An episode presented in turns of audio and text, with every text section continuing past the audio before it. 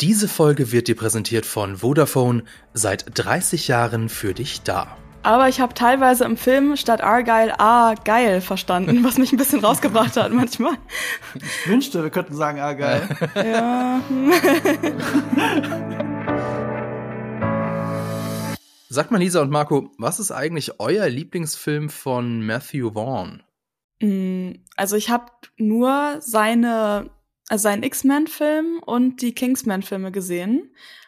Und ich würde aus dieser Selektion sagen, glaube ich, der, ah, ah, der erste, der, ich glaube der erste Kingsman, aber es ist auch ein bisschen her schon, seit ich die gesehen habe und seit ich, ähm, was ist denn der, der, der X-Men-Film von ihm hier, Dingsbums? First Class. Genau, First Class. Erste also ich, Entscheidung. ja, genau, stimmt, so heißt das. Ich war gerade so Tag der Entscheidung. Nee, das ist was anderes. Ähm, ja, ich glaube, ich leg, hm, ich leg mich mal auf Kingsman fest, glaube ersten? ich. Den ersten. Ja, der war ja. schon auch richtig gut. Marco, wie ist es bei dir? Ja. Hast du einen Favorite?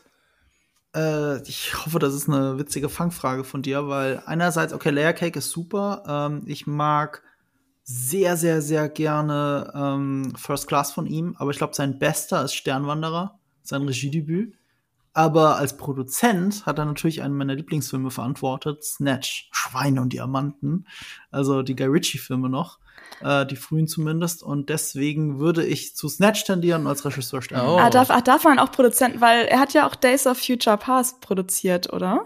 Ja, aber der Echt? ist doch deutlich schlechter als First Class. In meiner Erinnerung ist der irgendwie nicht schlechter, aber vielleicht hast du recht. Ich kann es ja nicht sagen. sogar. äh, Ich meine, er war mehr Executive Producer, weil ähm, ähm, er hat nicht genug Zeit bekommen, den zu machen, so wie er wollte. Mhm. Und dann hat er es an Brian Singer übergeben. Und er selber sagt, zumindest eine Szene ist besser geworden in dem neuen Film, äh, nämlich die Ausbruchssequenz. Mhm, Okay. Aber Hm. ich, ich hätte lieber seinen Days of Future Past gesehen, weil er führt schon richtig geil Regie. Er hat auch. In den guten Filmen. Er hat auch, äh, die, er war auch Produzent von Bube Dame König Gras. Den finde ich, oder Lock, Stock Klar. and Two Smoking Barrels, den fand ich auch echt großartig. Allerdings halt als Produzent. Und da ist es immer so die Frage, ja, was macht ein Produzent? Ein Produzent macht am Set oder macht für einen Film eigentlich alles oder halt auch nichts. Das kann man so von Film zu Film gar nicht so genau sagen. Insofern hätte Mhm. ich jetzt schon eigentlich eher gesagt als Regisseur und oder Drehbuchautor, wobei bei ihm ist das ja eigentlich fast deckungsgleich. Ich habe der Sternwanderer tatsächlich schon lange nicht mehr gesehen, aber ich weiß noch, dass der mir auch sehr gut gefallen hat. Ähm, ich würde so weit gehen, einer meiner Lieblings-Fantasy-Filme. Ja. Also wenn man so Herr der Ringe oder so, so Franchises vielleicht mal kurz ausblendet, wobei so viele Fantasy-Franchises gibt es nicht, die ich besser finde als Sternwanderer. Ach, Ähm, der das ist einer der ist. Filme, bei denen ich immer heule am Ende. Ja. Also wo ich immer ein Tränchen im Auge habe. ja. Ich habe gerade gegoogelt und geguckt und gesehen, dass es Stardust ist. Ich habe ihn Ja. trotzdem nicht gesehen, aber davon habe ich schon mal gehört und ich finde es gerade krass, dass ich ihn noch nicht gesehen habe, vor allem wenn es so ein bekannter Fantasy-Film Ja. ist. Also Also wenn Matthew, ihr sagt, dass der so gut Matthew ist. Vaughn hat nicht so viele Filme gemacht. Ähm, wenn ich hier, ich habe gerade Wikipedia offen. Eins, zwei, drei, vier, fünf, sechs, sieben, acht. Also acht Filme ab 2004. Das ist jetzt nicht so viel. Und da sind ein, Tarantino hat einen mehr. und da sind Eigentlich zwei. ein, einige richtig, richtig krasse äh, Filme dabei. Eben äh, Sternwanderer, Kingsman oder Kick-Ass hat jetzt noch keiner von euch ähm, gesagt. Äh, ich weiß nicht, wie gut der Film tatsächlich äh, dem Zahn der Zeit standgehalten hat, aber ich weiß, als ich den das erste Mal geguckt habe, hatte ich sehr viel Mhm. Spaß mit dem Film. ich ich finde den auch besser als Kingsman sogar. Oha, okay. Ähm, ich habe die Frage natürlich deswegen gestellt, weil Matthew Vaughn jetzt einen neuen Film rausgebracht hat. Und damit herzlich willkommen zu einer neuen Folge von Die Quadrataugen, eurem Podcast für Filme und Serien powered by Vodafone. Denn der Anlass ist Argyle, der jetzt im Kino läuft. Hier ist Matthew Vaughn der Regisseur. Und über den wollen wir jetzt heute sprechen. Mit mir sprechen über den Film Lisa Oppermann, meine Kollegin von GigaTV Mac. Hallo Lisa. Hallo. Und Marco Risch als großer James Bond-Fan, unser Experte für Agentenfilme und Serien. Hi Marco. Und genau das ist mein Problem. Ja, das habe ich auch gerade gedacht. Das könnte sich als Problem herausstellen. Genau, aber dazu kommen wir gleich. Vorher wollte ich noch ganz kurz auf die Umfrage eingehen. Ähm, beim letzten Mal haben wir nämlich gefragt, äh, wie schaut ihr eigentlich Serien? Lisa, du erinnerst dich vielleicht, äh, schaut ihr völlig konzentriert, guckt ihr dabei aufs Handy oder kommt es auf die Serie an? Und ähm, Nun im Nachhinein ärgere ich mich, dass ich die Antwortmöglichkeit kommt auf die Serie an mit reingenommen habe, denn tatsächlich haben sich alle dafür abgestimmt haben. mehr als die Hälfte hat sich dafür entschieden, denn klar, irgendwie kommt es schon auch auf die Serie an. Weiß nicht, Marco, ähm, bist du jemand, der völlig konzentriert guckt oder je nachdem, wenn die Serie oder der Film nicht ganz so toll ist, guckst du auch mal aufs Handy? Für mich gibt's halt nur zwei Typen von Serien. Serien, bei denen ich mich voll konzentriere und Serien, bei denen ich absichtlich andere Sachen mache. Ich gucke bewusst Sachen, die ich eigentlich schlecht finde, aber auf eine bizarren Weise doch gut. Sowas wie You zum Beispiel. Das ist ja Dexter für Arme, wie wir alle wissen, aber sehr erfolgreich auf Netflix. Und das kann man wunderbar gucken, während man parallel Magic the Gathering auf dem Tablet spielt. also ähm, es gibt halt solche Serien und solche und ich mag halt beides. Nee, irgendwie, ich habe im letzten Podcast schon gesagt, dass ich, ich bin überhaupt keine Person, die sowas gut kann. Selbst bei so Filmen und Serien, die ich richtig häufig gesehen habe, wo ich weiß, was in der nächsten Minute passieren wird. Also ich gucke dann vielleicht eher mal aufs Handy, aber ich kann nicht so dann. Lauras Beispiel war, glaube ich, bügeln. Das kann ich nebenbei irgendwie nicht dann da irgendwie so ein anderes Projekt noch nebenbei starten, quasi. Aber ich muss euch warnen, Serien und Filme mit mir gucken, privat zu Hause, und jemand hat das Handy in der Hand, und das ist aber eine von denen, von denen ich sage, ey, das gucken wir jetzt zusammen und wir legen jetzt mal alles hin und konzentrieren uns, da kann ich richtig pisst sein. da da drücke ich Pause und so, bist du fertig? Können wir, können wir weiter? Ja, oder, oder wenn du so einen Film zeigen willst, den du richtig cool findest, und dann guckt die andere Person aufs Handy oder reagiert dann nicht so an den Stellen, weil sie irgendwie, weiß Ja. ich nicht, oder dann dazwischen redet oder so. Und ich bin so, nein, du musst dich konzentrieren. Das ist einer meiner Lieblingsfilme und ich muss jetzt deine ungefilterte Meinung dazu wissen. Ja. Du hast so recht, das ist Red Flag bei Menschen. Ja. Red Flag. Voll. Auch ganz witzig, äh, parallel zur Hausarbeit guckt niemand von euch Serien da draußen. Also entweder seid ihr alle voll reinlich und macht das jeden Tag eh, oder eben das Gegenteil. Aber was es ist, weiß Ihr ich macht nicht. einfach nie Hausarbeit. nie, genau. Ich höre bei Podcast. Podcast ist für Hausarbeit. Ja, genau, ja, genau. nicht, Oder äh, Hörspiele. Serien. ja. das mache ich auch so. Ja, aber- oder genau, vielleicht müssen wir das beim nächsten Mal fragen, dann kommt dann die Hausarbeit zu ihrem äh, zu ihren Ich Ehren. garantiere dir, 30 Prozent unserer Hörer putzen gerade. Jetzt gerade. In diesem Moment. Viel 10 Spaß. Haltet zum durch. Einschlafen. Ja, beim Einschlafen meinst ist immer so, ist das irgendwie so auch so ein so ein versteckter Diss, aber ich finde, es ist in Ordnung. Ich, ich habe gerade zum ersten Mal wirklich bewusst drüber nachgedacht, so zu welchen Anlässen ähm, alle Leute unseren Podcast eigentlich hören. Also ich, wie gesagt, ich mache dann ja auch ähm, Hausarbeit und sowas nebenbei, aber jetzt stelle ich mir gerade so vor, wie irgendwelche Leute so düb, düb, düb durch die Wohnung laufen und unsere Stimmen so im Ohr haben. Das finde ich Mhm. irgendwie schön.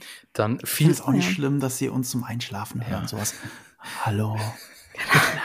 dann Schlaf schön. viel Spaß beim Einschlafen oder auch bei der Hausarbeit oder auch bei was auch immer, denn wir wollen heute über Argyle reden. Ich, vielleicht erstmal kurz, worum geht's eigentlich? Also die Buchautorin Ellie, gespielt von Bryce Dallas Howard, sitzt an ihrem neuesten Roman über ihren Geheimagenten Argyle. Doch wie sie plötzlich feststellen muss, hat sie unabsichtlich eine echte Geheimdienstorganisation bloßgestellt. Von Auftragskillern verfolgt, muss die eigenbrötlerische Autorin mit einem Undercover-Agenten, dargestellt von Sam Rockwell, zusammenarbeiten.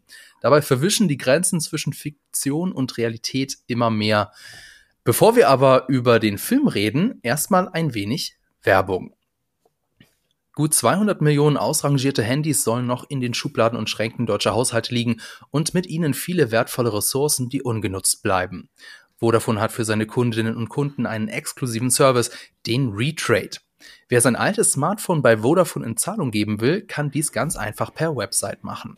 Dort wird ein kurzer Check gemacht und du erfährst sofort den garantierten Retrade-Preis. Mehr Infos zum Retrade findet ihr in den Shownotes. Aus der Werbung zurück zu Argyle. Übrigens, Argyle, äh, ich weiß nicht, wie euch das gegangen ist. Argyle wird ja eigentlich mit nur einem L geschrieben, aber ich habe ja hier mein Skript und ich muss immer Argyle mit zwei L schreiben.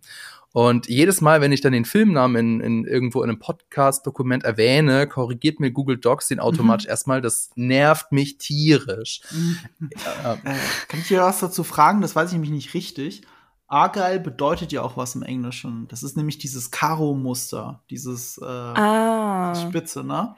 Äh, so, wird das das dann mit Sinn. einem L geschrieben oder wird das Karo-Muster dann vielleicht mit zwei L Nee, das geschrieben? ist, also ich glaube, es ist eher die Region, die heißt Argyle, das ist eine schottische Region und Genau, daher, daher stammt dann das Muster und deswegen ist es das Argyle-Muster. Aber auch das wird mit nur einem L geschrieben, also okay. das ist irgendwie eine, eine Erfindung von Drehbuchautor Mhm. Jason Fuchs. Das wusste ich alles nicht, ja. aber ich habe teilweise im Film statt Argyle A geil verstanden, was mich ein bisschen rausgebracht hat manchmal. Ich wünschte, wir könnten sagen Argyle. ja. Dazu kommen wir jetzt, denn äh, vielleicht noch ganz kurz, wie immer, erst spoilerfrei, das heißt, wenn ihr den Film noch nicht geguckt habt, keine Sorge, äh, wir spoilern euch den Film nicht. Wir werden das dann noch mal explizit sagen, wenn es dann soweit ist. Lisa, bei dir ist die Erfahrung ja noch relativ frisch. Marco und ich, wir mhm. sind nämlich äh, vor ungefähr zwei Wochen schon im Film gewesen, in der Presseverführung. So, wie hat denn dir der Film gefallen, Lisa? Ja, ähm, das, ich glaube, ich hätte eine andere Antwort gegeben nach dem ersten Drittel, als ich nach dem Ende des Films jetzt gebe. Ich kann es gar nicht wirklich, also, nee, also, es geht. es geht so.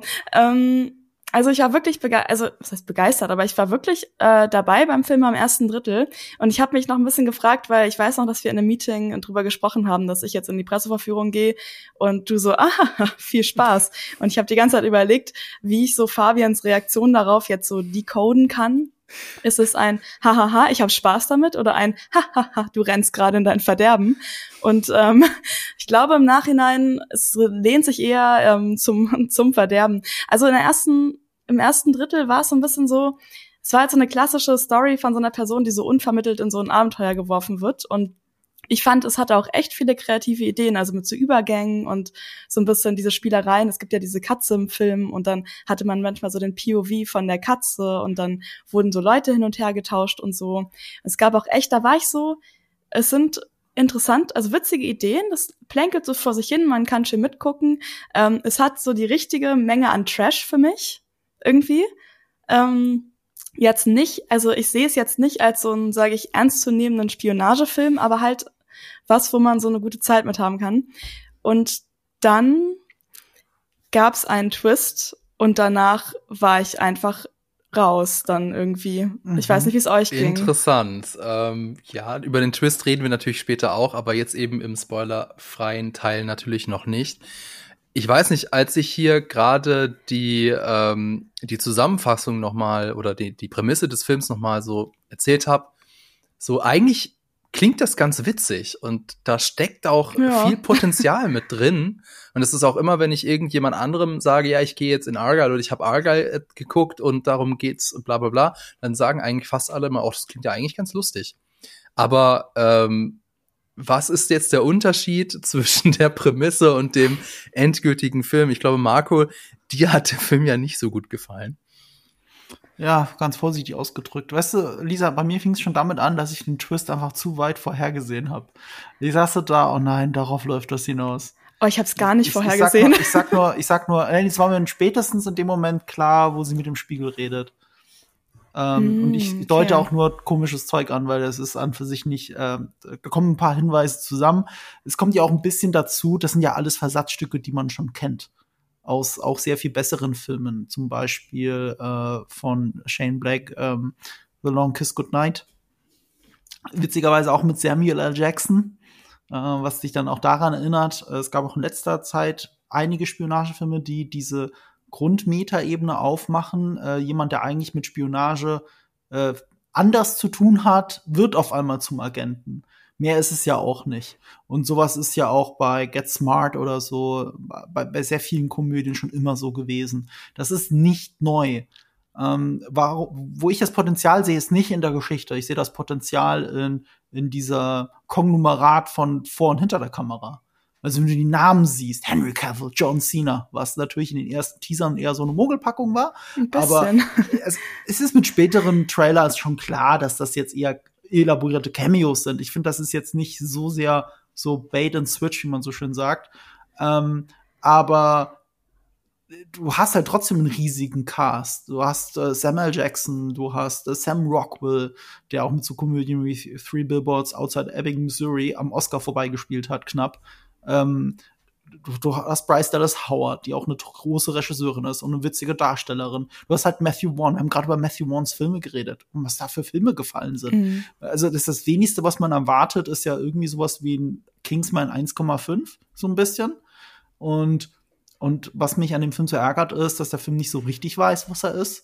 Ja, ähm, total. Er ist weder so actionlastig wie Kingsman, noch so lustig wie Austin Powers, noch so retro wie Codename Uncle oder so stylisch wie Codename Uncle und so retro von mir aus wie Get Smart oder sowas. Das ist, der, der Film steht zwischen all diesen Stühlen. Es ist echt alles in so eine Mixer geschmissen Mhm. irgendwie. aber nichts davon sticht heraus. Ich wünschte, sie hätten sich mehr für die Kingsman-Richtung entschieden, weil er wird halt schon sehr albern gegen Ende. Gleichzeitig nimmt er sich aber in seiner Meta-Ebene viel zu ernst. The greater the spy, the bigger the lie. Wenn ich das noch einmal höre, möchte ich kotzen. Was für ein dummer Spruch. Und ähm, es, es gab, es ist eine Comedy und es gab genau zwei Stellen, an denen ich gelacht habe. Genau zwei. Die eine war, und, und Fabian ist mein Zeuge, der saß neben mir. Äh, die eine war, als Bryce Dallas Howard zum Rennen die Pumps ausgezogen hat, weil Endlich. Jurassic World, you see, verstehst du, verstehst du? Obwohl sie ja bewiesen hat, dass sie damit sehr schnell rennen kann. Aber egal. Ansch anscheinend schon. Ganz ja. kurz Aufklärung, es ist ein Meta-Gag, der sich auf ihre Rolle in Jurassic World bezieht, weil sie da ja Genau. berühmt-berüchtigterweise in High Heels vor einem T-Rex weggelaufen ist. Es ist Und schon in der beeindruckend. Late-Night-Show hat sie es gezeigt, dass sie wirklich schnell rennen kann damit. Also Ah, wirklich? glaub's Das jetzt ich gar nicht, den Clip. Ja, ich, Stephen Colbert oder so, da hat sie mal mit, ist mit Heidis rumgerannt und dann, okay, shit, sie ist ja wirklich sehr schnell. Das ist ein bisschen wie, das ist wie bei den wilden Kerlen mit Vanessa, die immer ihre Elfmeter mit äh, High Heels geschossen hat. Ich weiß nicht, ob ihr die wilden Kerle gelesen habt. Ich Nee. sehr viel. Ähm, Aber- da steht, geht sie immer mit den High Heels oder ihren Pumps zum Elfmeterpunkt. Auch eigentlich gar nicht so geil im Nachhinein. Aber egal. Anderes Thema. Nee, ist so ein bisschen ist es halt das. Das ist der eine Meta-Gag. Und dann musste ich einfach laut lachen, weil kurz danach, nicht darauf bezogen, aber kurz danach, Sam Rockwell sagt, This is the dumbest shit I ever heard. Und das ist halt nach zwei Stunden Argyle, musste ich so hart laut und auch als einziger im Kino lachen an der Stelle. Das sollte kein Gag sein. das so habe ich mich gefühlt. This is the dumbest shit I've ever heard. Ich möchte dem Film vorwerfen, der hat nämlich 200 Millionen gekostet. Das ist so viel wie die 200 beiden Kingsman-Filme zusammen. Ja, 200 Was? Millionen. Der, der, genau, genau. Okay, ne? das Du kannst nicht. es nicht glauben. Das, das Ding ist halt, du guckst es und merkst, okay, das ist nicht einer von diesen Filmen, die 200 Millionen kosten, weil die Produktionsaufwand so teuer ist oder so groß ist, sondern weil das so eine Art Streaming-Film ist. Klar, er kommt jetzt ins Kino, aber es ist eine Apple-Produktion, der soll im Streaming kommen. Der ist eher so eine Art Red Notice. Eher dieser 300 Millionen Mhm. Netflix-Film. So eine Art Film ist das. Nicht wegen der Action, sondern weil jeder einzelne von denen für seine zwei Tage Drehzeit, die er nur hatte, weil das sieht man, dass jeder nur zwei Tage hatte, außer die zwei Hauptfiguren, ähm, die haben halt sieb mindestens siebenstelligen Scheck dafür gekriegt. Und dann kommst du auf die 200 Millionen. Und dann siehst du halt in dem Film Samuel Jackson die ganze Zeit nur lachend auf einer Couch sitzen. Ja, der, ich weiß, warum er Ja. lacht. Nicht, weil er es gerade spielt, sondern weil er gerade einen Millionenbetrag für diese zwei Szenen gekriegt hat. Und selbst, selbst Henry Cavill, mein Gott, der hat höchstens zwei Tage in einem blauen Raum gestanden und in die Kamera gegrinst. Das ist alles, was er gemacht hat. Selbst die Hand-to-Hand-Combat-Action, die man von ihm sieht, ist so im Schnitt gelöst. Du siehst, er bewegt sich ja nicht mal. Der hat ja nicht mal irgendwas lernen müssen. Der hat zwei Tage da gedreht, das war's. Und hat dafür 10 Millionen gekriegt. Es ist unglaublich, was für eine Abzocke dieser Film ist. Jeder hat für einen vollen Kühlschrank da gearbeitet, aber niemand aus Leidenschaft, auch in Matthew Vaughn nicht. Selbst in The Kingsman, der ja wirklich der schwächste Kingsman-Film ist, selbst dem konnte ich was abgewinnen. So ein, zwei Szenen oder Momente oder Ideen. Weißt du, ich sehe, was Matthew Vaughn in diesem Franchise sieht. Und jetzt setzt er mit Argyle noch mal so einen Haufen drauf, weil es auch noch einen Meta-Gag in Richtung Kingsman gibt. Mein Gott. Sorry, was war's. Ich habe kurz überlegt noch, ähm, so bevor ich drüber nachgedacht habe, dass es wahrscheinlich so eine Geldsache war für alle, ob vielleicht einfach alle Besties mit Matthew Vaughn sind und deswegen so waren, oh, unser Freund Matthew macht einen Film, na gut, dann machen wir da mit, auch wenn es vielleicht nicht ganz so geil ist. Die Hälfte Aber- schon auf jeden Fall. Also Ja? Henry Cavill hat ja mit Guy Ritchie auch zusammen Ja, stimmt, ja, das stimmt, okay. Äh, witzigerweise fast parallel zu einem anderen Spionagefilm jetzt den Trailer rausgebracht. Äh, The Ministry of Ungentlemanly äh, Warfare. Ähm, also insofern, ja, passt so ein bisschen eigentlich. Mhm. Samuel Jackson hat ja vorher schon mit ihm gedreht, Kingsman. Ja, das stimmt. Also ein bisschen so teils, teils ist das wahrscheinlich. Aber ich fand's gut, dass ähm, nach Barbie total random John Cena und Dua Lipa wieder in einem Film zusammen sind. Ich weiß nicht, was das so ein, was das für ein neues Ding ist irgendwie, dass die so beide in Filmen auftauchen zusammen. Gleiche Screentime wie in Barbie. Ja, das, ja, schon irgendwie. Eventuell können wir noch mal ein bisschen über den Look sprechen, denn ähm, Hm. ganz, ganz witzig, äh, der Film ist ja eine Co-Produktion zwischen Universal und Apple. Und also ich habe da ja schon mit dir, vielleicht ist es so wie bei Prime Video, dass es so dieser Premium, der Apple Premium ist, weil alle wissen, Apple hat Geld, dementsprechend kostet auch alles mehr. Denn in die Schauwerte sind die 200 Millionen Dollar definitiv nicht geflossen. Übrigens, Fun Fact, Apple ist dieser Film scheinbar so egal, die droppen den Film tatsächlich am nächsten Tag, also einen Tag nach Kinorelease, auf Apple TV Plus. Nein! Doch. Es ist äh, also Okay, unglaublich. das ist. Warum bin ich denn überhaupt in die Pressevorführung gegangen? weil kein Also Mensch Apple TV Plus hat, vermute ich Also, mal. warte, das Na, heißt, ich wenn dieser schon. Podcast rauskommt, kann man jetzt gerade den Film gucken auf Apple TV Plus.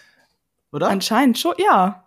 Ich, ich, Also Wir wenn. nehmen es ja ein bisschen Feuer auf, müssen wir ja dazu sagen. Nee, Quatsch, sorry, wir nehmen, wir kommen ja eine Woche später raus. Ja, nee, hä, dann könnt ihr alle jetzt kurz auf Pause drücken, den Film gucken und wieder zurückkommen. das ist komplett albern. Aber das sagt ja, spricht ja auch schon Bände Und, irgendwie. und, und keine Sorge, ihr müsst das Geld, klar, ihr habt das Gefühl, ihr habt es gerade verschwendet, aber nein, ihr könnt Ted Lasso schauen, ihr könnt Shrinking Ja. schauen, ihr könnt so viele tolle Apple-Produktionen schauen. Also ich möchte nicht mal so viel Shade auf Apple TV Plus legen, weil ich habe neulich halt ein Ranking gemacht, meine Lieblingsserien 2023 und die meisten waren von Apple TV Plus. Ich bin auch gerade Oh. relativ neu im Apple TV Plus Game, muss ich sagen, weil ich gerade ähm, Ted Lasso geguckt habe und Ted Lasso ist einfach schon so Mm. toll gewesen. Ich lie liebe alles an Ted Lasso und jetzt bin ich ähm, schon am überlegen, was für andere Apple-Serien ich als nächstes gucke. Du schaust Okay. Shrinking als nächstes, weil es von den gleichen Machern ist. Okay, das hat Laura Es auch ist- gesagt. ja, es ist von Brad Goldstein geschrieben, der Roy Kent spielt. Oh. Oh, Ted Lasso. Es ist einfach, ich habe es auch Ja. allen meinen Freundinnen empfohlen. Es ist die schönste Serie. Und kleiner Funfact, den ich gerade erst gelesen habe, das sollte man nicht denken, die meistgestreamte Original Streaming Serie letztes Jahr war Ted Lasso. Und zwar weltweit, über alle Streamingdienste hinweg. Und das, Das, ist wurde krass. mehr geguckt als jede Original-Serie auf Netflix oder auf Prime. Ähm, wohlgemerkt Original, sowas wie Suits zum Beispiel auf Netflix, was nicht Original ist, hat noch mehr Screentime. Mhm. Aber das ist halt beeindruckend, weil Apple TV Plus halt so ein kleiner Nischenanbieter ist im Verhältnis zu all den anderen. Tja, dann Ähm. muss die Serie ja richtig gut sein. was so viele geguckt haben. Ja, genau. okay, lass uns noch mal ein So. bisschen über Argyle reden. Wir verweigern das einfach. Ja. Wir reden einfach über Wir andere reden über Sachen. andere Sachen. ähm, vielleicht noch mal Genau. ganz kurz ein bisschen über das Budget. Also ich habe das ja nicht aus Spaß angesprochen, sondern eben auch, weil es halt unfassbar billig aussieht. Also der Film spielt, es ist ein Spionagefilm, dementsprechend gibt es ja dieses Globetrotting. Ähm, und äh, der Film gibt vor, oder ich weiß gar nicht, ich konnte es jetzt nicht verifizieren, ob sie tatsächlich on Location gedreht haben, aber es sieht eben so aus, Auch. als hätten sie hätten es auch in der Volume drehen können. So, Genau. so billig sieht das Nein, nein, alles nein. aus. Volume sieht besser aus. Da bin ich der größte Verteidiger von The Volume. das hier war die Wetterkarte Qualität, aber nicht die von jetzt, sondern die von vor 15 Jahren, Hm. äh, als sie es doch für SD-Fernsehen produziert haben. Hat es einfach Das in so einem ja alten sein. Tagesschau-Studio gedreht. Also angeblich haben sie auch auf Teneriffa gedreht und in Griechenland gedreht und ich möchte überhaupt, man sieht nichts davon. Nee. Also das kann doch nicht wahr sein. Also das haben sie, das haben sie denen äh, in die Spesen so reingeschrieben. Ja. Das, das, das, halt, das, das geht nicht. Aber es ist ja Und- nicht und- nur, es ist ja nicht nur ja. der Look des Films oder die Locations, es ist Ja. eben auch die Inszenierung. Denn, also Mhm. ich würde so vergleichen, es teilweise wirkt der Film so, als hätte sich die Rosamunde Pilcher Crew in der Studiotür geirrt und die müssten Mhm. jetzt einen, einen Agententhriller inszenieren. Denn äh, ganz oft habe ich mir gedacht, also das, die Prämisse ist mega absurd. Es, äh, es ist von Matthew Vaughn, der ja wirklich gezeigt hat, dass er auch total over the top gerne inszeniert, aber teilweise ist es halt ganz normal Schuss, Gegenschuss, halb, halbnahe Einstellungen, ähm, eine ganz normale statische Kamera, also sehr bieder und solide inszeniert. Mit Weichzeichner. Mit. Weichzeichner, Deswegen ja. Rosamunde Pilcher. Ist wirklich so. Also das ist ganz merkwürdig, wie das aussieht. Und ich finde es sogar wichtig, andere Sachen auf Apple TV Plus zu erwähnen, weil das Interessante bei Apple TV Plus ist, die haben ja viel weniger Content als Netflix oder als Prime oder als äh, HBO, aber alles sieht geil aus. Die haben den geilsten 4K-Codec. Jede Serie, an die du irgendeine Serie sieht gut aus, sieht knalle scharf aus. Ich gucke gerade Slow Horses, sieht mega aus, auch eine Spionageserie mit Gary Oldman. Und dann hältst du das daneben und das, das kann doch nicht von Apple Plus sein. Also selbst die ähm, die Filmproduktion, die sie haben, wie äh, dieser Roboterfilm, dessen Namen mir jetzt gerade nicht einfällt, aber ihr wisst, wen ich meine, von äh, Miguel Sapochnik, der Game of Thrones gemacht hat. Der hat mit Tom Hanks so einen Roboter, so einen Kinofilm gemacht, der aber nur auf Apple TV Plus gelaufen ist. Ich komme jetzt gerade nicht auf den Namen Mhm. aber, aber der sieht wahnsinnig gut aus. Diese Filme sehen toll aus. Apple TV Plus hat da irgendwie so eine Qualitätskontrolle Daumen drauf und ich glaube, alles, was nur ein bisschen zu schlecht aussieht, das wird dann tot in die Ecke geschmissen. Und, Aber der Daumen äh, hat dann ja anscheinend gefehlt diesmal. Ja, das, also die Co-Produktion mit Universal erklärt es ein bisschen. Wobei Napoleon auch fantastisch aussieht und es war eine Co-Produktion mit, ich glaube, Paramount. Dann ist es vielleicht tatsächlich Universal. Filmstudio. Dann ist es vielleicht tatsächlich Universal. Ja, Universal ist Dem wir da den schwarzen Peter zuschieben können. Dann lass uns doch noch mal ein bisschen über so darüber reden, warum der Film irgendwie scheinbar nicht funktioniert. Denn ähm, wir haben hier so ein bisschen so ein Widerspruch. Also auf der einen Seite ist es eben inhaltlich quatschig, kann man ja eigentlich sagen. Ne? Also ich meine, du kannst diese ganzen Agentensache kannst du entweder ernst machen, so wie John le Carré, oder eher so Austin Powers mäßig over the top. Und der Film will irgendwie beides machen, habe ich so das Gefühl. Mhm. Auf der mhm. einen Seite haben wir halt so das, was man so von Matthew Vaughn eigentlich erwarten würde, aber dann haben wir auch so Sachen, wo da geht schon fast so in, in das Jason Bourne-Universum rein. Aber dieser, weiß ich, dieser Spagat funktioniert für mich halt überhaupt nicht. Weil sich der Film auch nicht so wirklich committen kann, was er jetzt eigentlich will. Man, man sieht es auch am Blut übrigens. Es ist teilweise eigentlich irre brutal, aber es gibt kaum Blut. Ja, besonders bei einer so, Szene am Ende habe ich das gedacht. Da weißt du, es gibt keinen Weg dieser Welt, dass bei dieser Szene im realen Leben kein Tropfen äh, Blut äh, vergossen worden ist. Vor allem, wenn man das Aber vergleicht mit Kick-Ass und mit Kingsman. Also was in Kingsman mhm. literweise für Blut vergossen wird und hier halt kein Blutstropfen mehr oder weniger. Vielleicht, vielleicht ein, also es ist nicht so, dass man nichts sieht, aber deutlich weniger, es ist deutlich blutleerer. Ja. Und dazu kommt, dass man, das war ja auch so faszinierend an Kingsman und an Kick-Ass, so wie es gefilmt war, verschwamm sehr die Illusion zwischen, was ist noch Stuntman und wer ist, wie ist es, oder ist es der Hauptdarsteller? So, du hast es gar nicht mehr hinterfragt. Es war zwar alles so abgefahren und bunt und laut, aber es war eine greifbare Choreo, was ich gesehen habe. Und hier ist es sehr oft so, dass du direkt die Übergänge siehst, wann ist es Bryce Dallas Howard, wann nicht, wann ist es Sam Rockwell, wann ist es nicht. Bei Henry Cavill siehst du es ganz stark äh, was nur durch so komisches Blinzeln und Schnitte noch irgendwie kaschiert werden soll. Und, ähm, und dadurch wirkt auch die Action auf eine ganz merkwürdige Art und Weise noch künstlicher und ganz blutarm äh, im Verhältnis zu Kingsman. Das ist schon eine schwere Enttäuschung. Es sieht eher so aus, als hätte jemand versucht, Kingsman zu sein, obwohl es ausgerechnet das von Matthew Vaughn ist. Ich muss aber sagen, ich finde das bei Henry Cavill ähm, und Dua Lipa fand ich es irgendwie okay, weil man halt irgendwie wusste, dass es halt dieses Buchuniversum mhm. ist, das nicht real ist. Und dann passt es auch ein bisschen, dass quasi die Stunts oder so auch dann nicht ganz so aussahen. Was ich gemeint habe, waren die Übergänge. Also du, du, hast ja Stunts, wo du Henry Cavill siehst, dann wird kurz geblinzelt, dann siehst du ah, aber Sam Rockwell. Ja. Und wenn du genau hinschaust, siehst du, dass Sam Rockwell die Arbeit macht und Henry Cavill nur grinst. so, hä?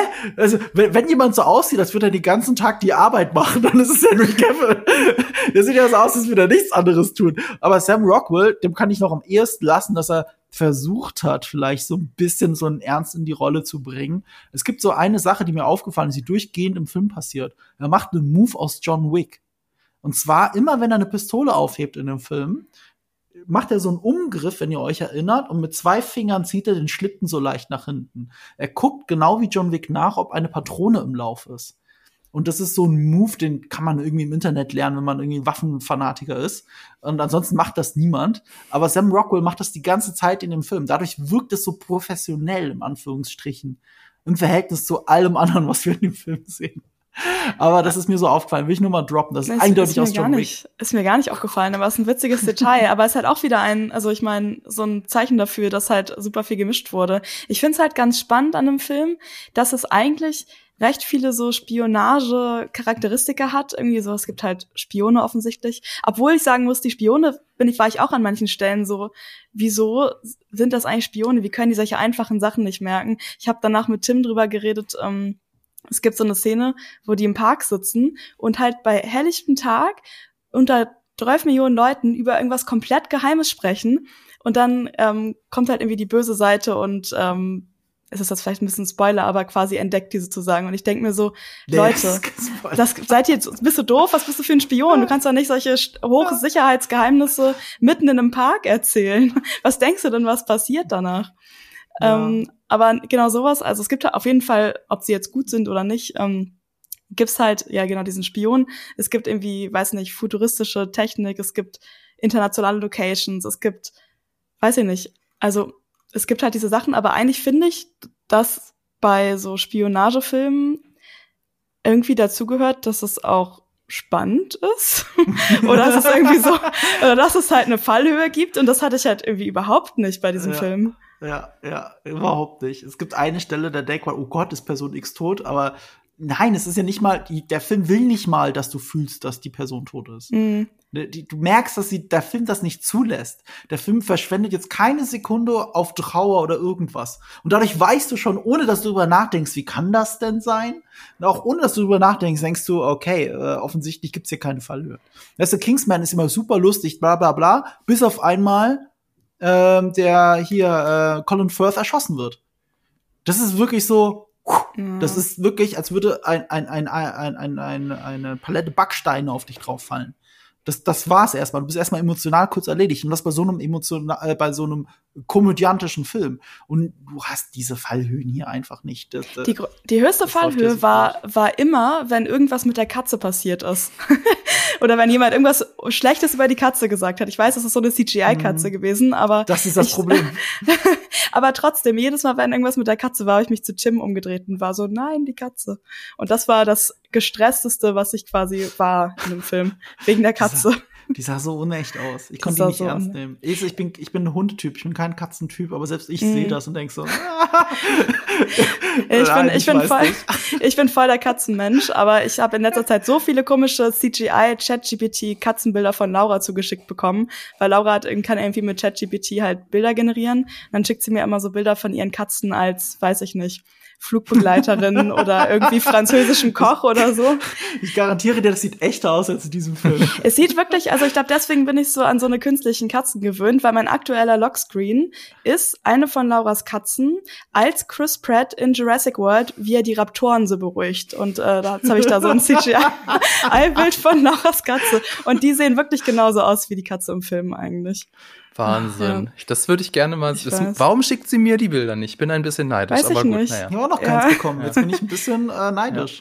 Ja. ja, müsst ihr euch mal beschweren. Wenn ich das jetzt mal versuche, so zusammenzufassen. Also auf der einen Seite haben wir gesagt, die Prämisse ist in Ordnung, daraus kann man was machen, aber letztlich äh, packt das Ergebnis uns nicht, weil du hast, Lisa, du hast gesagt, eigentlich ein Spionagefilm oder ein Agentenfilm, da erwarten wir Hochspannung, aber es gibt eben keine Hochspannung, weil der Film äh, offensichtlich eine Komödie ist.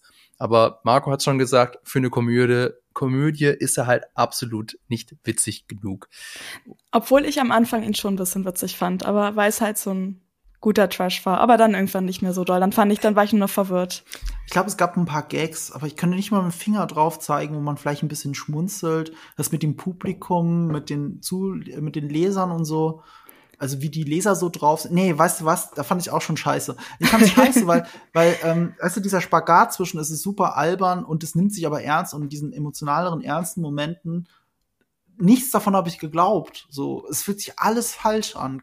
Jeder emotionale Moment, selbst ein Raum, in dem eine Buchlesung gemacht wird, guckst du dir an und denkst so, keine Buchlesung auf der Welt, und selbst wenn Stephen King wäre oder George R. R. Martin, sieht so aus. Es ist nicht der Raum, es ist nicht das Publikum, nichts davon fühlt sich echt an. Und ich glaube, und darüber müssen wir noch ganz kurz eingehen, bevor wir in Spoiler-Part gehen, das, das ist auch so witzig, weil das doch das Marketing war.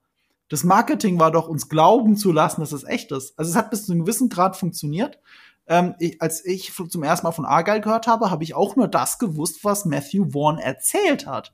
Mhm. Dass sie eine Romanverfilmung machen von einem Roman, der so geil ist, der aber noch nicht draußen ist. Und, ähm, und da, ab dem Punkt hat auch meine Recherche aufgehört. Und ich habe nicht mehr mitgekriegt, dass zwischenzeitlich alle erkannt haben, das ist ein viraler Gag von ihm, weil offensichtlich, jetzt wo wir nach dem Trailer wissen, es geht um eine Autorin, die so heißt wie Autorin, wie die Autorin, die er genannt hat, dass es alles Quatsch ist, was er gesagt hat. Es ist einfach ein, Roman, äh, ein Film im Film, der ein Roman sein soll. So. Und das war's auch schon. Das war der Gag. Und äh, keine Sekunde in dem Film rechtfertigt dieses virale Marketing. Okay, da wollte ich jetzt eigentlich später drüber erzählen, äh, so, später drüber reden, aber wir können auch jetzt kurz noch drüber reden, denn das ist ja auch so eine Frage, das haben wir ja, als wir auch nach dem Kino äh, uns unterhalten haben, so im Freundeskreis haben wir so gefragt, ja, ist jetzt der Film eine Buchadaption oder nicht? Denn normalerweise, wenn ein Film eine Buchadaption ist, dann findet man das relativ einfach heraus. Aber hier habe ich tatsächlich auch sehr wenig gefunden. Also der Film soll auf einer Buchreihe basieren. Und tatsächlich ist es so, ihr könnt Argyle von Ellie Conway tatsächlich kaufen. Und mhm. dann gab's so die, ja, so wer ist denn diese Ellie Conway? Denn man findet im Internet nicht so wirklich. Ist es vielleicht sogar Taylor Swift? Also das habe ich nämlich gelesen.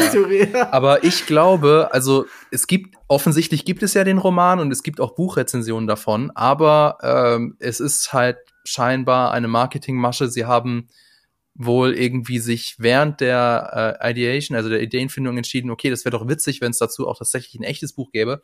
Aber das Buch Argyle hat, glaube ich, äh, korrigiert mich in den Kommentaren gerne, wenig mit dem Film zu tun. Also es ist nicht ja. das Buch zum der das Buch zum Film, ist es nicht. Sondern es ist ein Argyle Geschichte? Ja, genau. Ich, also ich, also ich habe gelesen, dass es genau eine Geschichte ist aber dass diese Geschichte in dem Buch halt nicht als der Film adaptiert wurde, mhm. sondern dass ich meine irgendwo gelesen zu haben, dass Matthew Vaughn sogar meinte, dass sie das vielleicht im zweiten Film dann verfilmen, das fiktionale mhm. Buch.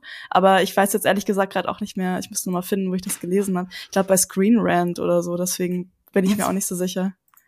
Jetzt weiß ich noch mal, was so eine Diskrepanz für mich war, weil die Eröffnungsszene ist ja genau wie im Trailer ist eine Szene aus dem Buch und äh, alle tun so, als wäre diese Eröffnungsszene mega geil und atemberaubend. Also sie behaupten das und du guckst das und denkst so, das ist doch letzter Scheiß. Das ist nicht mal Austin Powers Niveau. Das ist, also wirklich Austin Powers Eröffnungsszene äh, in Goldständer, weißt du, äh, Austin Powers Gold, in Goldmember in Englisch oder Goldständer mit Tom Cruise und allem. Das ist eine Eröffnungsszene. Das da ist, ist, ist, ist so ein Quatsch. Ich habe so viel innerlich mit den Augen gerollt und dann ist da vielleicht auch absichtlich in diesen Traumsequenzen das CGI noch viel schlechter. Also, also, okay, am Rande des Erträglichen schlecht, das soll wohl dann wohl noch so sein. Aber aber ich sehe nicht, weißt du, wenn ich in die leuchtenden Augen dieser Leser schaue, die bei dieser Lesung sind, ist ich so, nee, gar keinen Fall. Auf gar keinen Fall fandet ihr das gerade geil. das ist doch jetzt Quatsch. Es ist so ein bisschen, es hatte so ein bisschen den Vibe von diesen, ähm, diesen Groschenromanen, die man so bei Lidl in der Zeitschriftenabteilung kaufen mhm. konnte. So vom, vom Look her jedenfalls. Ja. Ich habe den da nie, doch, nee, stimmt gar nicht. Ich habe noch nie eins gelesen, aber ich habe mal so rumgeblättert im mhm. Laden und naja. Nur mal zum Vergleich. Ich habe vor kurzem noch mal einen meiner Lieblingsfilme geschaut, Kiss Kiss Bang Bang von Shane Black. Und Shane Black schreibt ja so sehr filmnarige Filme nach den immer gleichen Mustern mit Buddy Movie und so weiter wie The Nice Guys. Und Kiss Kiss Bang Bang ist deswegen auch so geil, weil das ist sein Metafilm über das Genre. Und da drin gibt's halt ein Buch von dem Groschenromanautor John Krishner. Oder nee, äh, so heißt eigentlich der Held, glaube ich. Und äh, und damit spielt der Film ja auch, weil das, was im Roman passiert, im Prinzip passiert das gerade mit der Handlung. Und die Handlung wird aber von jemandem erzählt, von einem Erzähler, also von Robert Downey Jr., äh, der da steht und darüber redet und weiß, dass es ein Film ist und auch die Filmrolle anhält und so. Das ist auch alles Meta, Meta, Meta. Aber die machen sich halt auch über das Meta lustig. Die wissen, wie doof das ist. Und äh, gleichzeitig funktioniert aber die Handlung und damit ist es wieder ein geiler Meta-Kommentar und all das hast du ja nicht. All diese Ebenen nicht in dieser Perfektion. Ja, können wir den Film eigentlich dann irgendwem empfehlen? Denn ich habe mich auch so während des Marketings so gefragt, für wen ist der Film eigentlich? Denn es ist auf der einen Seite irgendwie eine Rom-Com, wenn man sich den Trailer anguckt, dann natürlich durch das Setting auch äh, will es ein Spy-Thriller sein und dann hat es wieder diese Meta-Elemente, also schon alles sehr verwirrend, finde ich. Äh, erstens, ich glaube, zum, für Leute, die dabei bügeln wollen, 200 Millionen Dollar Film beim Bügeln gucken. Ähm, aber zweitens, tatsächlich finde ich, der Vollständigkeit halber für Kingsman-Fans weil es halt eine ganz äh, starke Meta-Anspielung Richtung Kingsman hat, weil Argyle als ein Universum geplant ist. Es sollen noch zwei Filme kommen, die, und jetzt wird's richtig albern, die Argyle-Geschichte spielen. Also das, worum es mhm. in dem, also was, worüber sie die Bücher geschrieben hat, dann halt mit Henry Cavill. Das ist der Plan. Ich kann mir nicht vorstellen, dass es passiert, weil ich prophezeie, dass der Film kolossal floppen wird im Kino. Vor allem, wenn sie noch zeitgleich das auf Apple TV bringen, aber okay. Vielleicht haben sie auch andere KPIs und es reicht, dass es im Streaming gut läuft. Dann kämen noch zwei Filme, die dann bei weitem nicht so teuer sein dürfen. Das kann man, glaube ich, schon mal sagen, weil das ist eh schon eine sehr obere Grenze, 200 Millionen.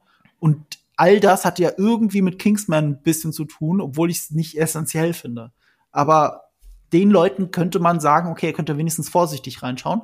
Und unter all den negativen Reviews, die ich auf Letterbox gesehen habe, ein befreundeter Kritiker hat trotzdem vier Sterne gegeben. Der fand es super. Also ich glaube, wenn du all das, was so schlecht aussieht, als Teil des Kommentars begreifst und wenn du den Humor wirklich gut findest, uneingeschränkt, dann kann dich der Film erreichen. Also ich sag, ich sag ja, also vor allem in so der ersten Hälfte war ich auch echt dabei und ich glaube halt, wenn man jetzt so einen Film sucht, also ich würde jetzt nicht dafür ins Kino gehen, also bin ich jetzt für aus professionellen Gründen, aber so als Privat Privatperson, Privatperson, die diesen Podcast hört, würde ich es halt wirklich von zu Hause gucken, wenn man, weiß ich nicht, abends vielleicht so ein bisschen müde ist und irgendwie was Witziges, sowas gucken will, was, wo man jetzt nicht so allzu viel nachdenken muss und wenn man nicht gerade so ein, weiß ich nicht, krass hohen Anspruch hat, was so den Look und so betrifft. Also mhm. ich finde, man kann schon gucken. Also so, es ist schon meiner Meinung nach an einigen Stellen halt witzig slash trashig, aber halt es ist halt auch nicht so gut. Ich darf dich was fragen? Das muss ich ja immer an der Stelle fragen. Wie immer ja. habe ich geschaut, was ihr so auf Letterbox gegeben habt. Mhm. Bei Fabian habe ich es noch nicht gesehen. Bei dir aber gesehen, dass du es gesehen hast, aber nicht, äh, noch nicht gewertet hast. Deswegen mhm. würde mich interessieren, wie viele Sterne von fünf du geben würdest. Ah, ist wieder die Live-Wertung hier. Ja, du hast ah. bis jetzt gedrückt. Jetzt musst du dich mm. entscheiden. ich habe tatsächlich während des Films zwischendurch mal dreieinhalb Sterne gedacht. Aha. Ähm, ich war sogar, also ich war, ich war auch, ich war im ersten Drittel, war ich auch zwischendurch mal bei vier. Aber dann ist es halt runtergegangen. Ich würde mich jetzt so bei zwei, zweieinhalb einpendeln, glaube ja, ich. Ja, das habe ich so. auch so gespürt gerade, so wie du geredet hast. Ja, ja also ich glaube, da ja muss ich noch ein bisschen überlegen.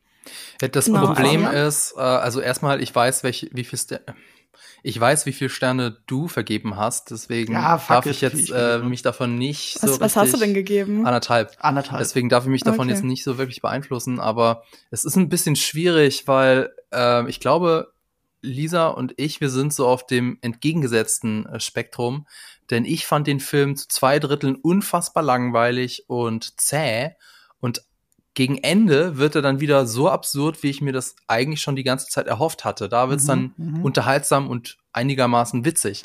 So, was macht das jetzt in der, in der Gesamtsumme? Deswegen mhm. ist es, glaube ich, eher eine zwei Sterne, aber ich bin mir noch nicht ganz sicher. Ich würde sagen, dann ähm, ist das jetzt der spoilerfreie Part gewesen. Vielleicht eine Anmerkung noch von mir, wenn euch so das Setting ähm, Autorin muss aus ihrem Autorendasein ausbrechen interessiert die Geschichte wurde 2022 mit The Lost City schon so ähnlich umgesetzt. Ah, oh ja, den, den fand ich ja auch ganz witzig. Genau, und der soll, ich habe ihn nicht gesehen, aber die Kritiken äh, lasen sich auf jeden Fall positiver als die von Argyle. Vielleicht schaut ihr da mal rein. Ansonsten würde ich sagen, ist jetzt eure Spoilerwarnung. Wir werden jetzt unter anderem über den Twist reden. Das heißt, wenn ihr euch nicht spoilern lassen wollt, dann müsst ihr jetzt auf Pause drücken und später wiederkommen, wenn ihr den Film geguckt habt.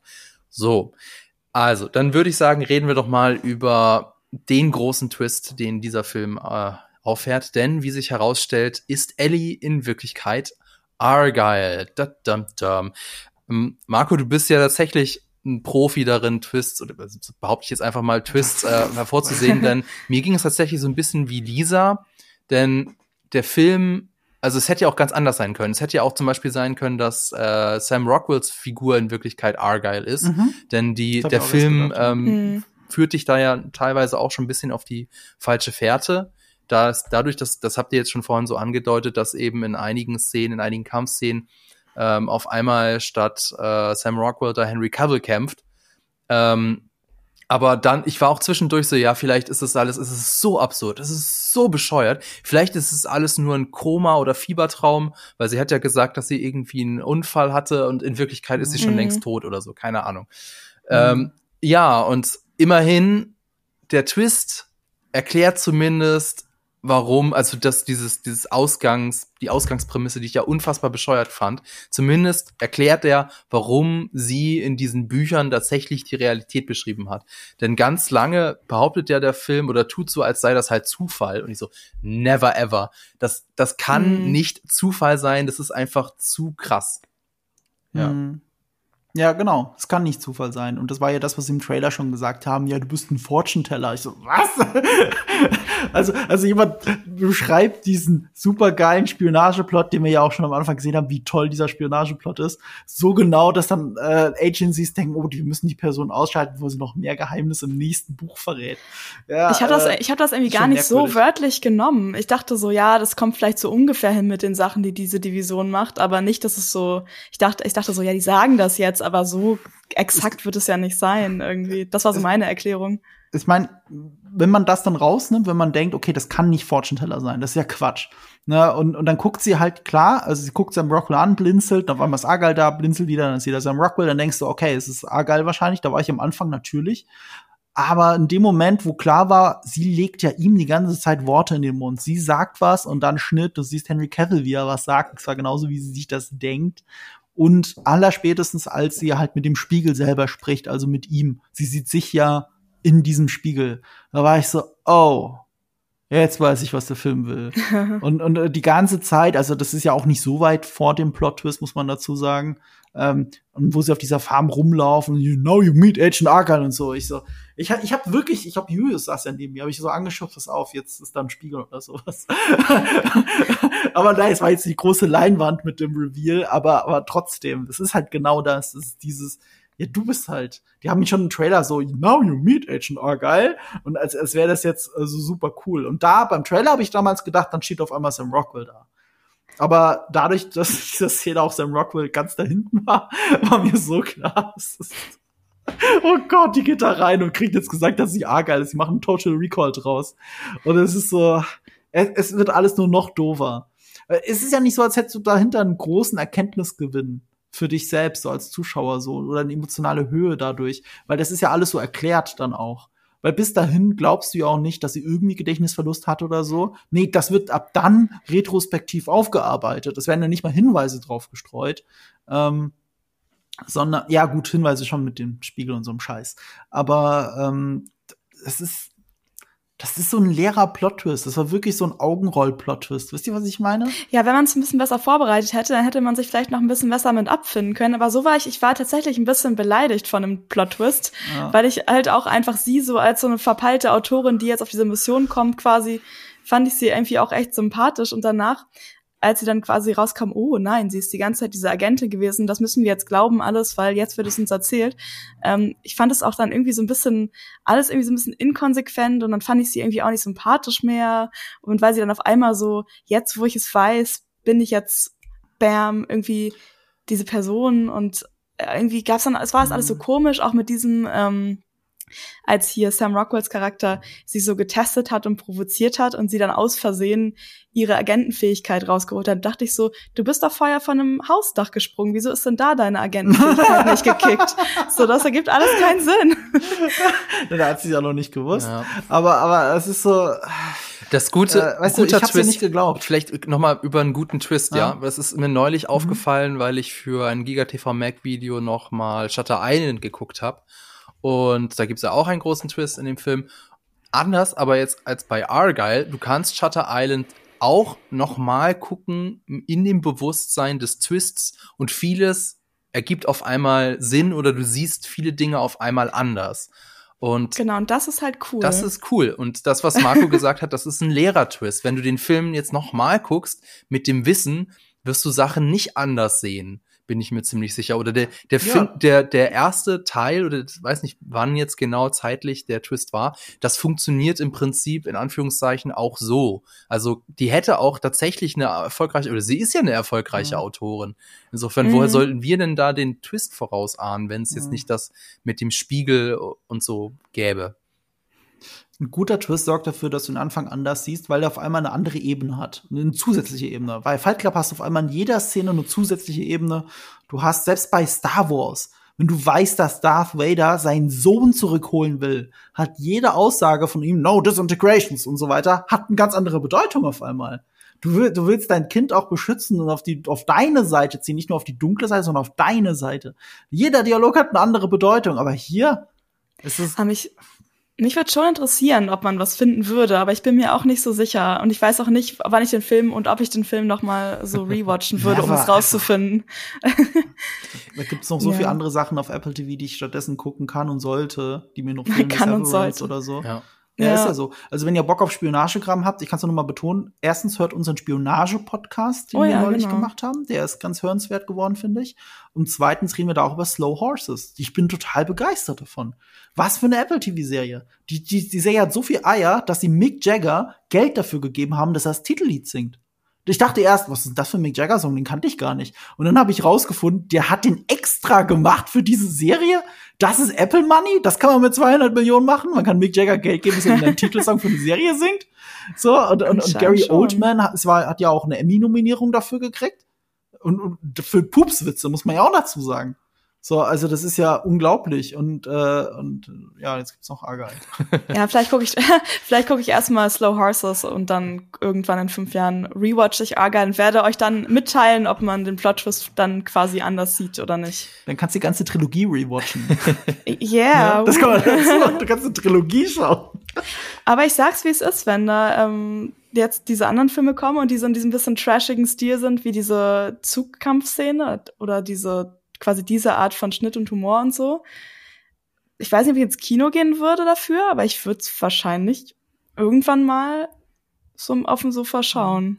Es, es, ist aber halt jetzt auch im Schatten entstanden, nicht nur von Kingsman oder so, sondern auch von Bullet Train zum Beispiel. Hm. Ich bin nicht mal der größte Fan von Bullet Train, aber Bullet Train baut halt einen ganzen Film drumherum auf und macht das halt so charmant, auch mit äh, Brad Pitt halt in, in diesem, in diesem Bucket Head, wie man so schön sagt und, und da prügeln die sich halt durch den ganzen Zug. Das ist halt tausendmal cooler und sieht genauso fake aus, aber es ist halt witzig fake als Argyle.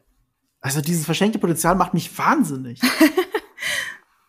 oh Mann. Ja. Wollen wir vielleicht noch ein bisschen äh, über die Figur noch mal reden, weil Lisa, du hast es ja gesagt, dass ähm, du sie eigentlich ganz cute fandest, die Ellie, mhm. aber dann später, spätestens seit dem Twist, mochtest du sie nicht mehr. Und das finde ich interessant, weil das, äh, ich bin mit der Figur auch nicht so ganz warm geworden, denn ich weiß nicht, woran das lag. Vielleicht daran, dass von Anfang an ist sie irgendwie eine erfolgreiche, reiche Autorin und ihr einziger Flaw, in Anführungszeichen, ist, dass sie keine Zeit für Liebe hat. Und dann ja, muss ich ja, da kriege ich ja ganz große Tränen in den Augen, wenn ich das höre. Ja. Und später ist sie dann halt eine alleskönnende Superspionin. Ja, weiß nicht, ich, die Figur hat irgendwie so keine, keine, keine Kanten oder nichts, wo ich sagen würde, okay, da kann ich mich irgendwie hineinversetzen. Sie ist nicht später einfach nur alles können Superspionen. Sie ist die super erfolgreiche Autorin plus die Superspionin. Ja. Das ist ja noch schlimmer. Die ist ja wirklich stimmt. Ich habe gar nicht drüber nachgedacht. Du hast natürlich recht. Insofern ich finde, das hätten sie am Ende dann eigentlich noch mal ein bisschen abrunden müssen, dass sie irgendwie aus ihrer Lesung dann, weiß ich nicht, einen Flickflack aus der Tür macht oder irgendwie sowas. Dass man halt doch, am Ende hat man ja wirklich quasi wieder die exakt selbe Anfangsszene.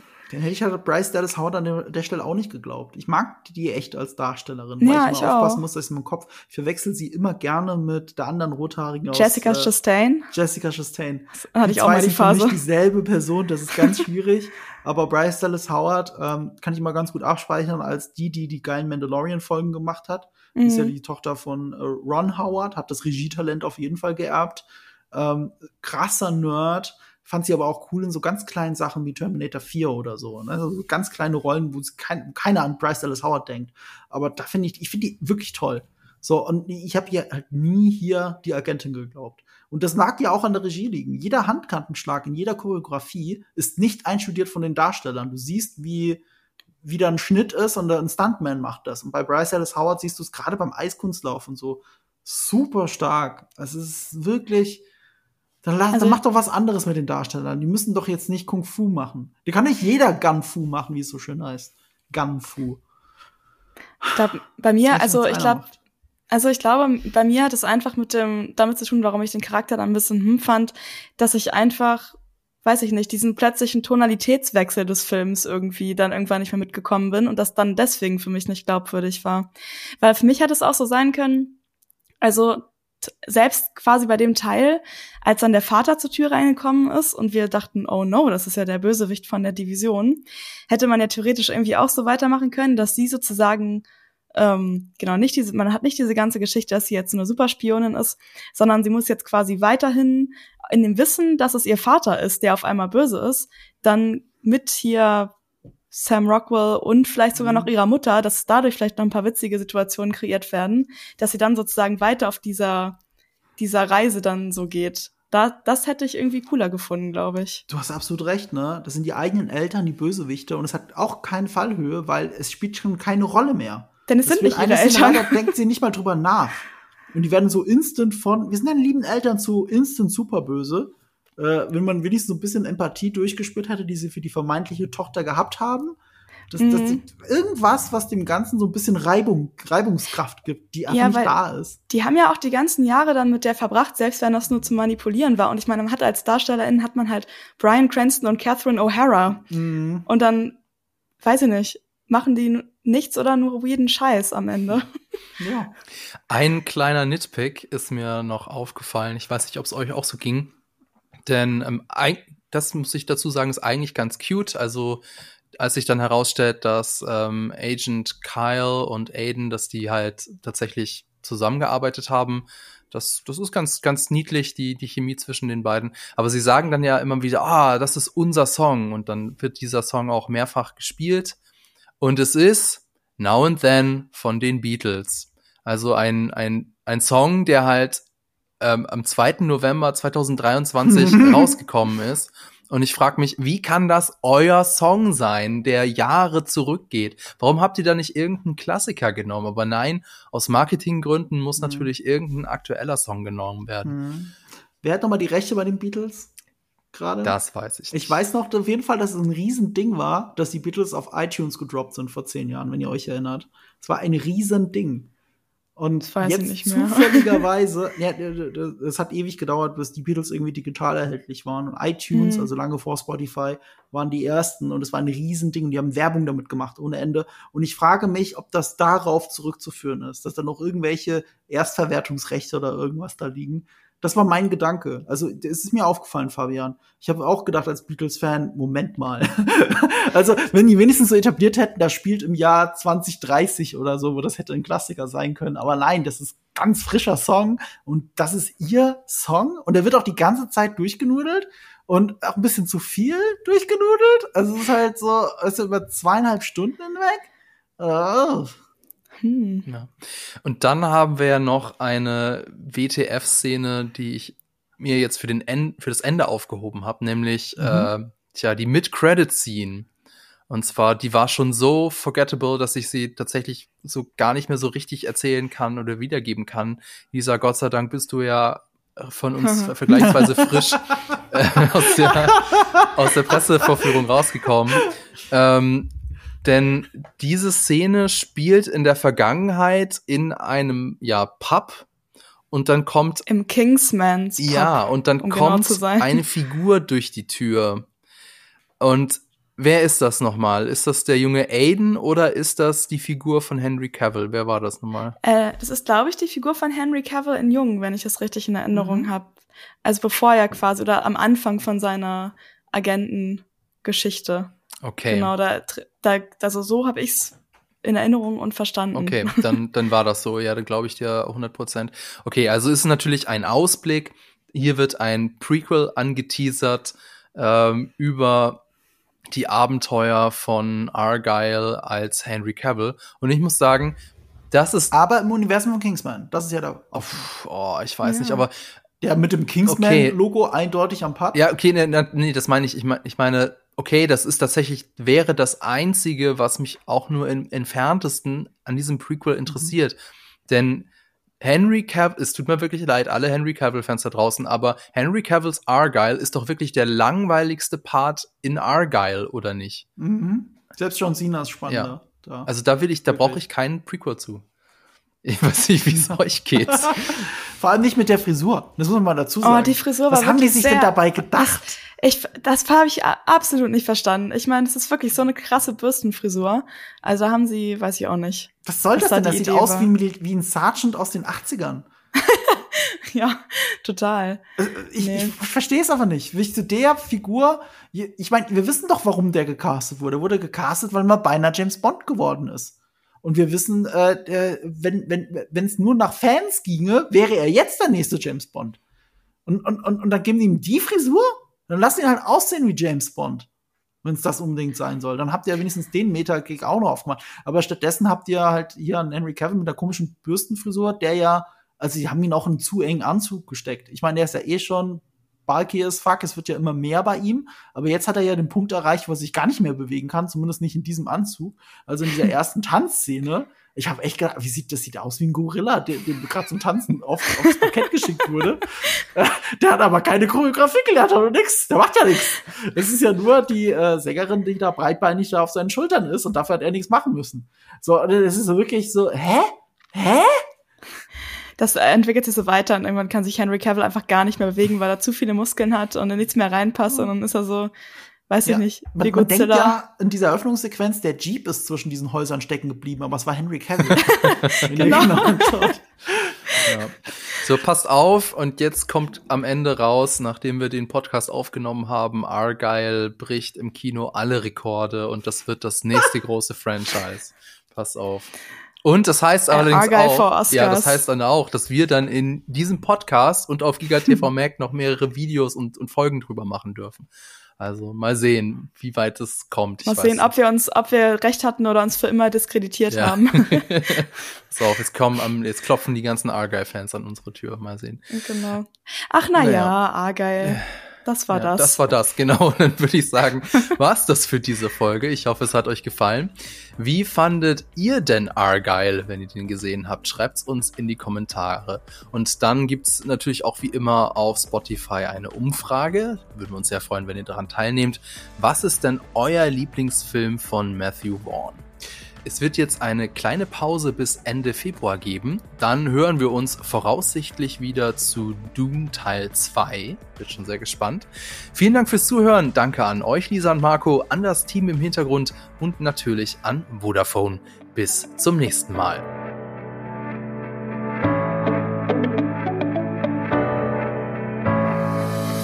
Diese Folge wurde dir präsentiert von Vodafone, seit 30 Jahren für dich da.